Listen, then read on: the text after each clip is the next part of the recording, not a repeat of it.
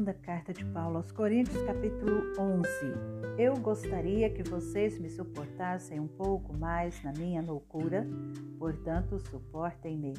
Tenho zelo por vocês com um zelo que vem de Deus, pois eu preparei vocês para apresentá-los como virgem pura a um só esposo que é Cristo.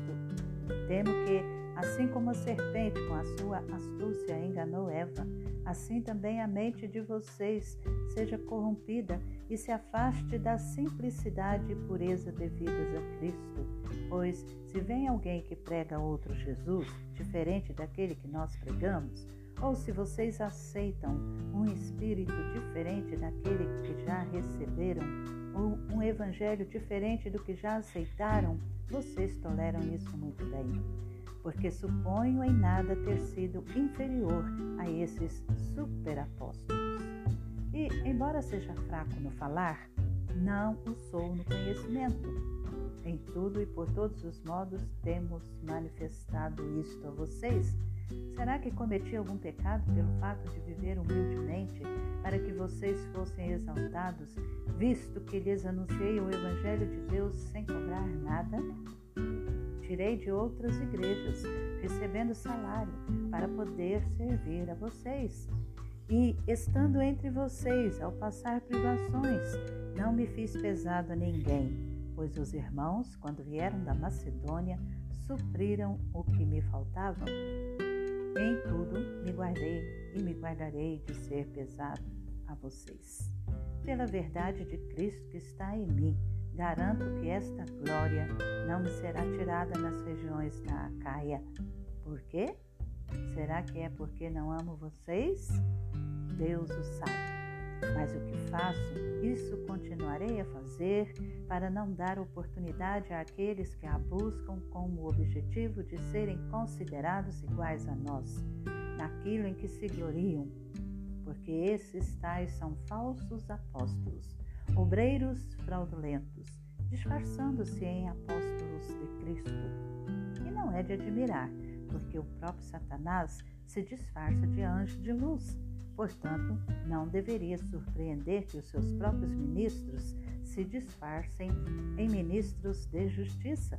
O fim deles será conforme as suas obras.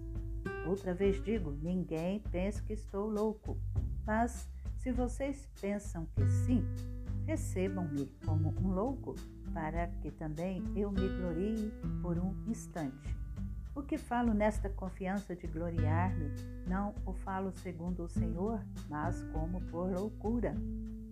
E, visto que muitos se gloriam segundo a carne, também eu me gloriarei, porque, sendo tão sábios de boa vontade, vocês toleram os loucos, vocês toleram quem os escravize, quem os explore, quem os engane, quem se exalte, quem lhes dê bofetadas no rosto. Para minha vergonha, confesso que fomos fracos demais para isso. Mas naquilo em que outros têm ousadia, e volto a falar como se fosse louco, também eu a tenho. São hebreus? Eu também. São israelitas?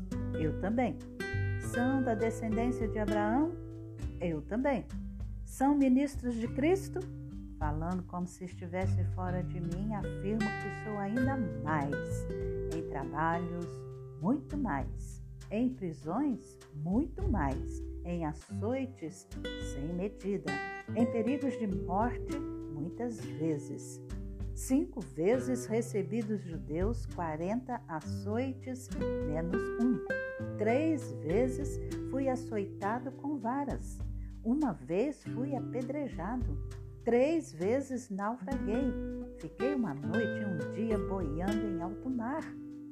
Em viagens, muitas vezes, em perigos de rios, em perigos de assaltantes, em perigos entre patrícios, em perigos entre gentios, em perigos na cidade, em perigos no deserto, em perigos no mar, em perigos entre falsos irmãos, em trabalhos e fadigas, em vigílias, muitas vezes, em fome e sede, em jejuns, muitas vezes, em frio e nudez. Além das coisas exteriores, ainda pesa sobre mim diariamente a preocupação com todas as igrejas. Quem enfraquece, que eu também não enfraqueça? Quem se escandaliza, que eu não fique indignado? Se tenho de me gloriar, vou me gloriar no que diz respeito à minha fraqueza. O Deus e Pai do Senhor Jesus, que é bendito para sempre, sabe que não minto. Em Damasco, o governador nomeado pelo rei Aretas montou guarda na cidade dos Damascenos para me prender, mas num grande cesto me desceram por uma janela da muralha e assim me livrei das mãos dele.